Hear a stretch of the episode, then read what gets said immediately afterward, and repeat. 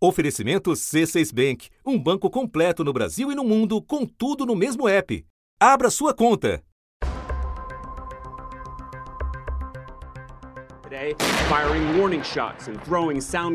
Já são 30 mil soldados russos na Crimeia, segundo o controle de fronteiras da Ucrânia.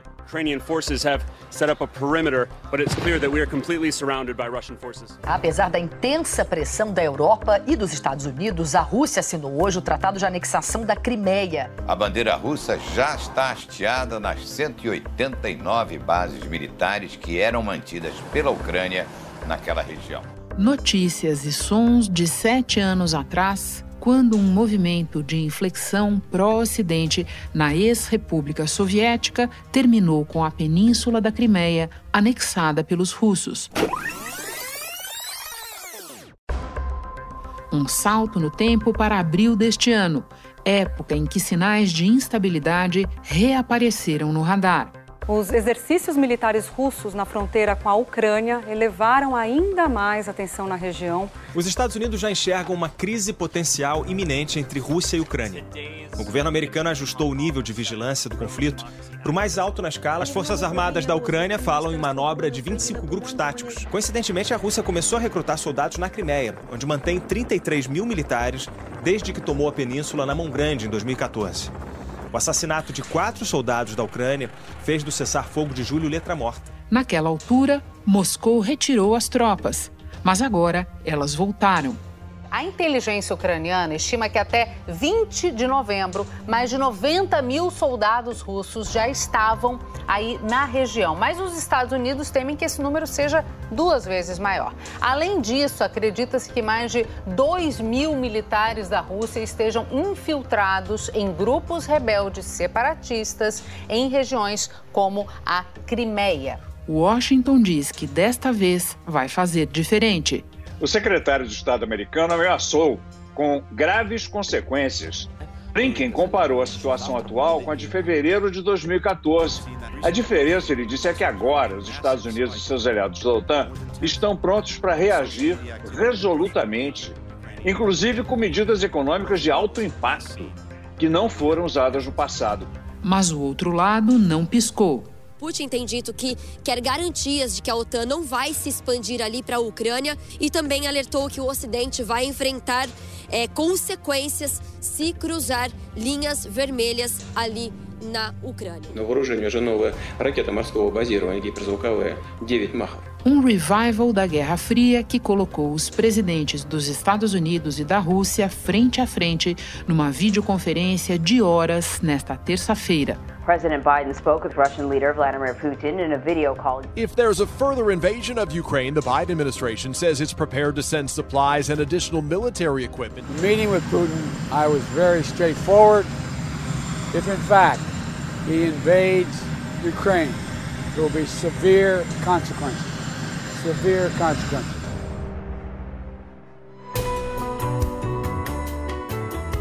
Da redação do G1, eu sou Renata Loprete e o assunto hoje é a ameaça de invasão russa à Ucrânia. A retórica, as condições e os objetivos estratégicos envolvidos na maior mobilização de contingente militar em décadas no leste europeu. Meu convidado neste episódio é Guga Chakra, comentarista da Globo em Nova York. Quinta-feira, 9 de dezembro.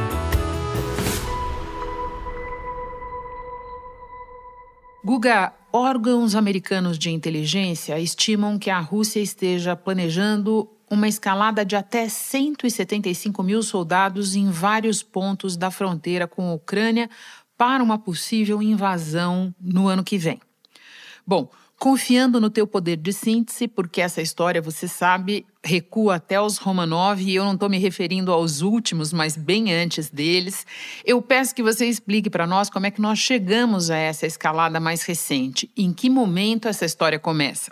Olha, Renata, a, a relação da Rússia com a Ucrânia vem se deteriorando desde 2014. A Ucrânia, no pós-União é, Soviética, continuou aliada é, da Rússia, mas em 2014 É, houve uma, o que, que, os ucranianos chamam de revolução, os americanos também. Os protestos na Ucrânia, que deixaram 77 mortos durante a semana, levaram o parlamento a destituir o presidente Viktor Yanukovych e também a marcar eleições no país. Em várias cidades do lado ocidental do país, estátuas de Lenin foram destruídas.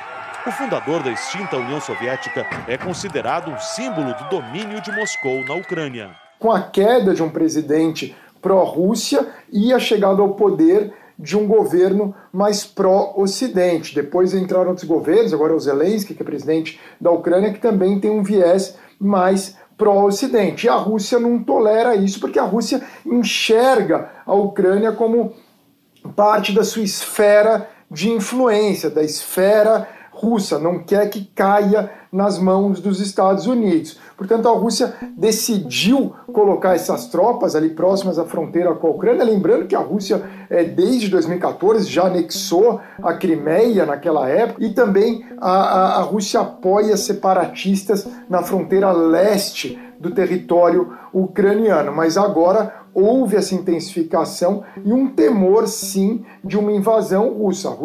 A Rússia está usando isso, o governo Putin está usando isso como poder de barganha para tentar é, arrancar concessões dos Estados Unidos. Guga, deixa eu continuar a escavação com você um pouquinho. Eu te pedi para não voltar muito longe, mas com base no que você mesmo disse, eu acho que pode ser útil a gente explicar para quem nos ouve por que a Ucrânia não é simplesmente uma ex-república soviética? Por que a Ucrânia tem um papel e um peso especial para os russos?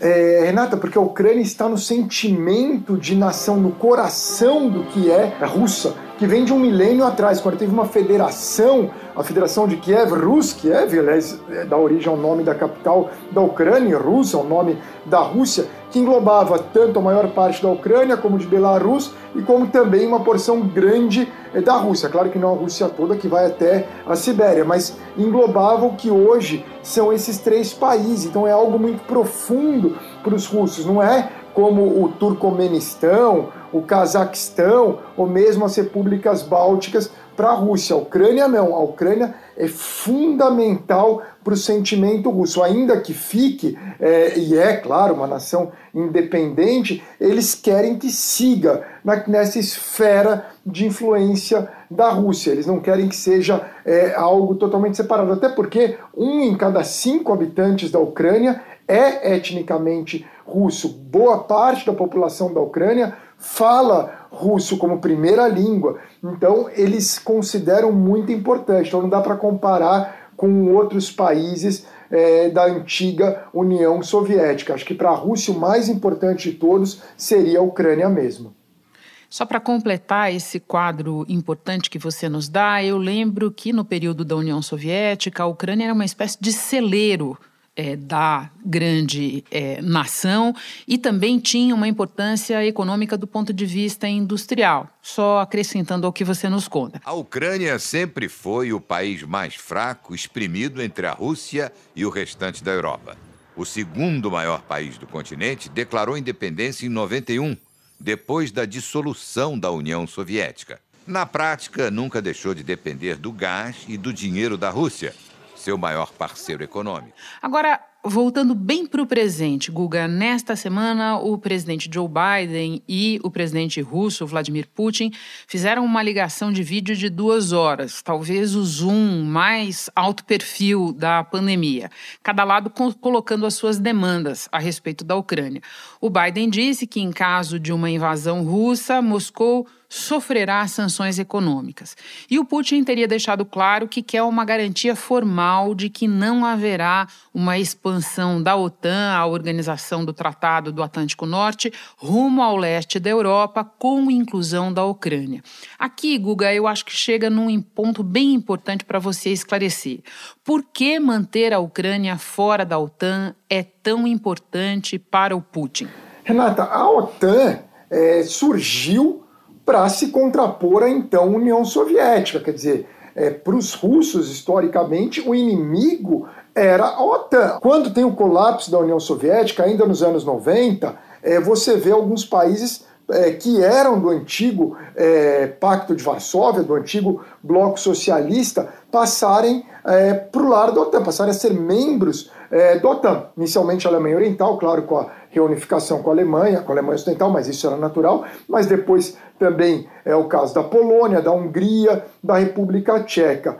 Em 2004, é, aumenta a humilhação para os russos, porque além de é, outros países do bloco socialista, como a, a Bulgária, a Eslováquia, a Romênia, a Eslovênia também é, se tornarem membros do OTAN, três ex-repúblicas soviéticas, Letônia, Lituânia e Estônia, as repúblicas bálticas, passam a ser membros da OTAN. Quer dizer, não é só que a OTAN se expandia para o leste europeu, a OTAN passava a se expandir também para a antiga União Soviética. Isso foi extremamente humilhante é, para os russos. Você vê ali a chegada do seu grande inimigo a um território que era do mesmo país, da União Soviética. Então, isso para muitos russos foi inaceitável. Não é uma questão só do Putin. Muitos opositores ao Putin também concordam com essa linha de pensamento. Por que, que eles estão chegando tão perto? E aí chegou uma hora que a Rússia precisava é, impor, né, delimitar uma linha, né, uma linha vermelha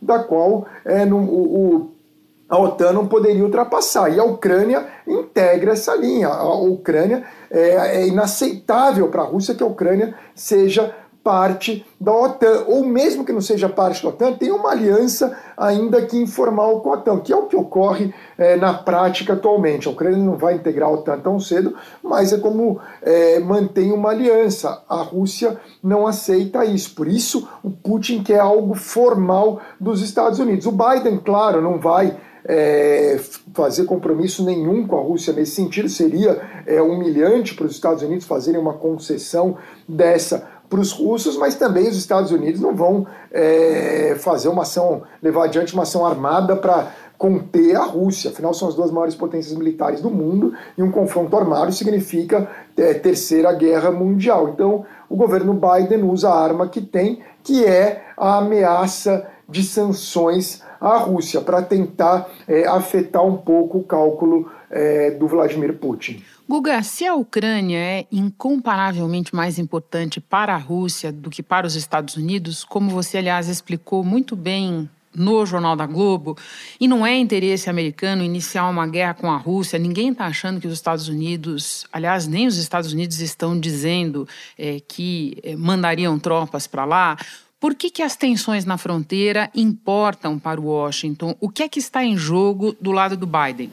Olha, do lado do Biden é tentar manter é, uma certa estabilidade é, é, na Europa. A gente sabe que o Biden, nessa quinta-feira e na sexta, até terá aquela cúpula pela democracia, então ele tem ainda que é, haja uma certa hipocrisia, visto a aliança dos Estados Unidos com algumas ditaduras como a Arábia Saudita, mas a defesa é, das democracias é, liberais pelo mundo, tentando conter as duas outras grandes potências, especialmente a, Rússia e a China, e também é, potências regionais que são vistas como inimigas pelos Estados Unidos, o caso do Irã, então a interferência do Irã no Iraque ou no Líbano, no caso da China ali é, em Taiwan, em outros países é, com fronteira é, com a China e no caso da Rússia também. Então é tentar manter uma certa ordem internacional em defesa das democracias liberais. Esse que seria é, o principal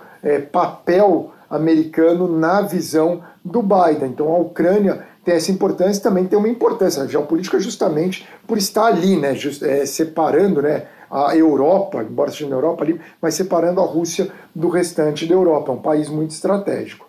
Espera só um pouquinho que o Google e eu já voltamos.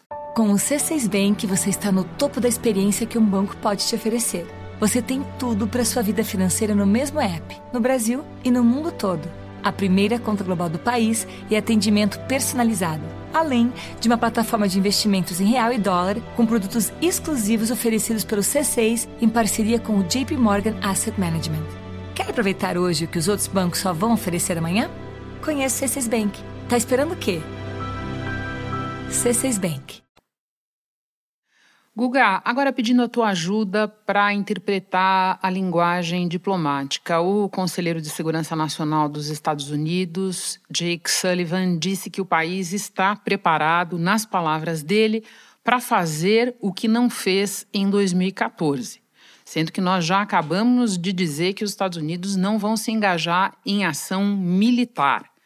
Vamos fazer uma memória então e lembrar o que é que os Estados Unidos deixaram de fazer naquele ano tão importante em que a Rússia anexou a Crimeia? Na prática, Renata, a Rússia entrou lá, anexou a Crimeia sem maiores problemas. Os Estados Unidos é, é, impuseram algumas sanções, mas obviamente foram insuficientes para a Rússia voltar atrás nessa ocupação. Pesou na época que foi bem momento é, daquela negociação do acordo nuclear com o Irã, do qual a Rússia fazia parte. Então os Estados Unidos não queria, é, o governo Obama na época não queria antagonizar tanto em relação à Rússia. Era importante Moscou é, é, no acordo com o Irã, que era algo fundamental para a administração Obama. Então eles não fizeram muito, meio que aceitaram aquela anexação. Agora não, pelo que o Jake Sullivan falou, os Estados Unidos não aceitariam e imporiam sanções mais fortes. O que eles podem fazer é retirar a, a, Rússia do SWIFT, que é aquele sistema bancário, né, financeiro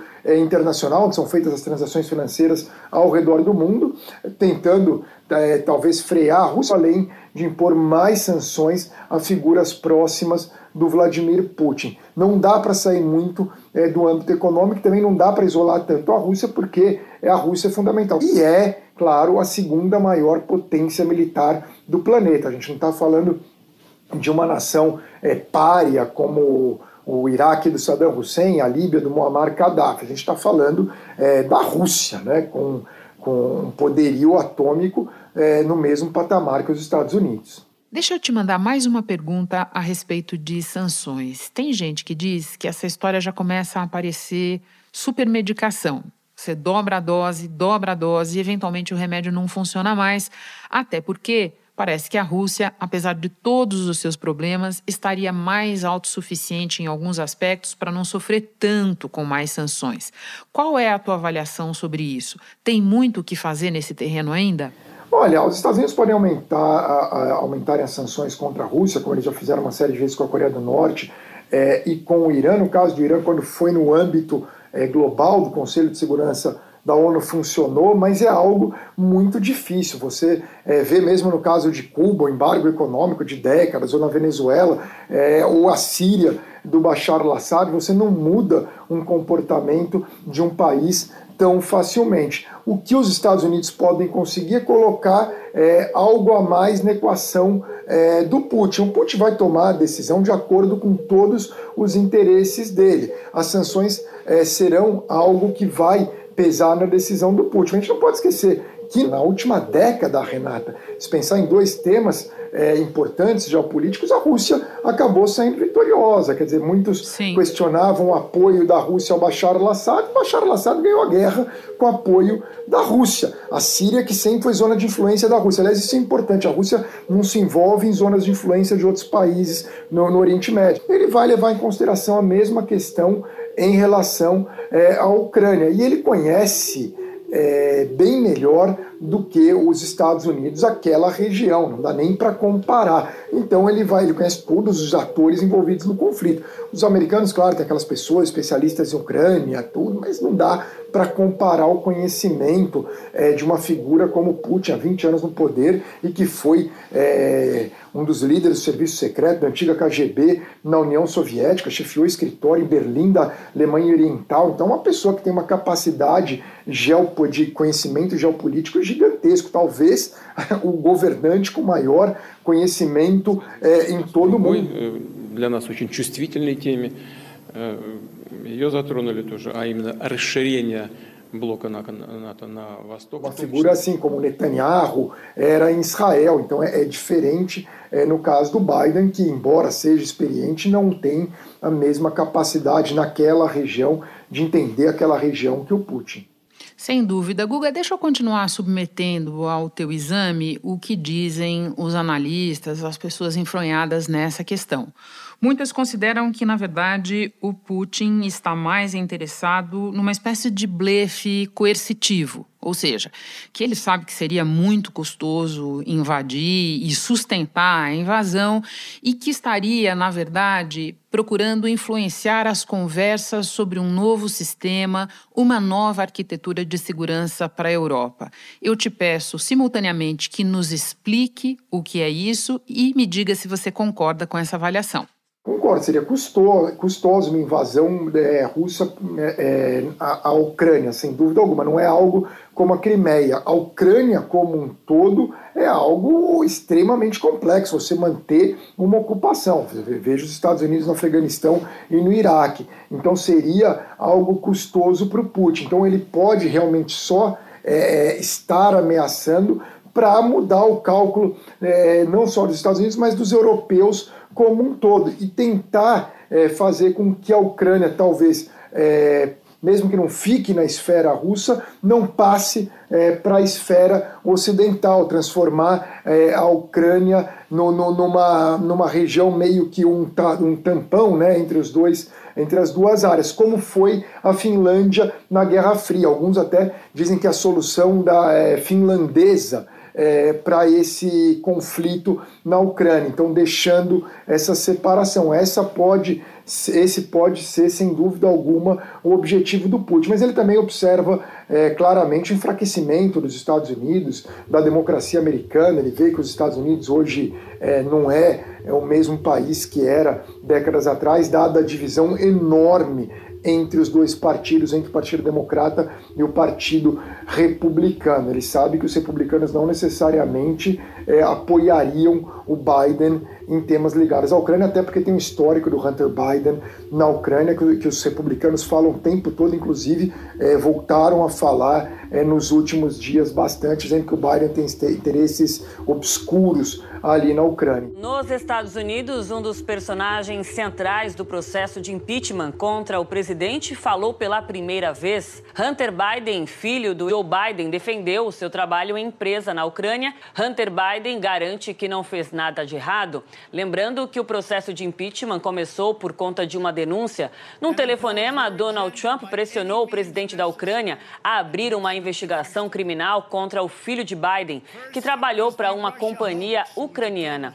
Depois, para jornalistas, Trump pediu mesmo ao governo chinês sem apresentar nenhuma evidência. Então, o Putin também é, observa esse tema. Então, uma última pergunta sobre o ponto de vista americano. Havia uma expectativa de que agora o governo Biden, do ponto de vista internacional, se concentrasse em China. Nós mesmos, Guga, já conversamos várias vezes sobre isso. Lembra para nós por que a China é a fonte maior de preocupação e o quanto essa tensão na Ucrânia pode desviar esse foco. Renata, a, prioridade total dos Estados Unidos em geopolítica é a China. Todos os olhos do governo Biden se focam na China, porque a China se tornou uma verdadeira rival é, americana é, tanto geopolítica quanto econômica, uma economia incomparavelmente maior do que a da Rússia. O governo Biden não queria é, ter é, problemas em outras áreas, mas teve. Teve o Afeganistão, como a gente observou recentemente, não conseguiu avançar nas negociações com o Irã. Agora há esse problema da Ucrânia, por mais que ele queira é, é, se afastar desses outros temas para se focar na China, ele é, não consegue. Ele continuará priorizando a China, sem dúvida alguma, ao longo do restante do mandato dele, em temas geopolíticos. A gente vê que ele nem tenta apresentar um plano de paz para Israel-Palestina, diferentemente de todos os antecessores recentes dele, inclusive é, o Trump e o Barack Obama. Ele já nem fala até dessa questão, praticamente não fala é, da América Latina. Quase sempre ele está focado na China. E ele é, diziam que ele tentaria evitar atritos maiores com a Rússia. Ele até teve aquela conversa no meio do ano, tudo, mas agora teve essa. Ele não quer, na realidade, é, esse atrito com a Rússia, mas talvez seja inevitável mesmo é, nesse momento. De qualquer maneira, o foco do Biden é a China, Renata. Guga, muito obrigada pelas informações todas. O assunto em festa por te receber de novo. Fazia tempo que você não vinha. Bom trabalho. Obrigado, Renato. Um abraço a todos os ouvintes. Este foi o assunto podcast diário disponível no G1, no Globoplay ou na sua plataforma de áudio preferida. Vale a pena seguir o podcast no Spotify ou na Amazon, assinar no Apple Podcasts, se inscrever no Google Podcasts ou no Castbox e favoritar na Deezer. Assim você recebe uma notificação sempre que tiver novo episódio. Eu sou Renata Loprete e fico por aqui. Até o próximo assunto.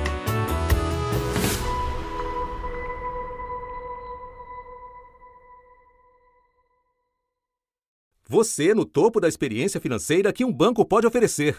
Escolha um banco completo no Brasil e em qualquer lugar do mundo. Abra sua conta no C6 Bank.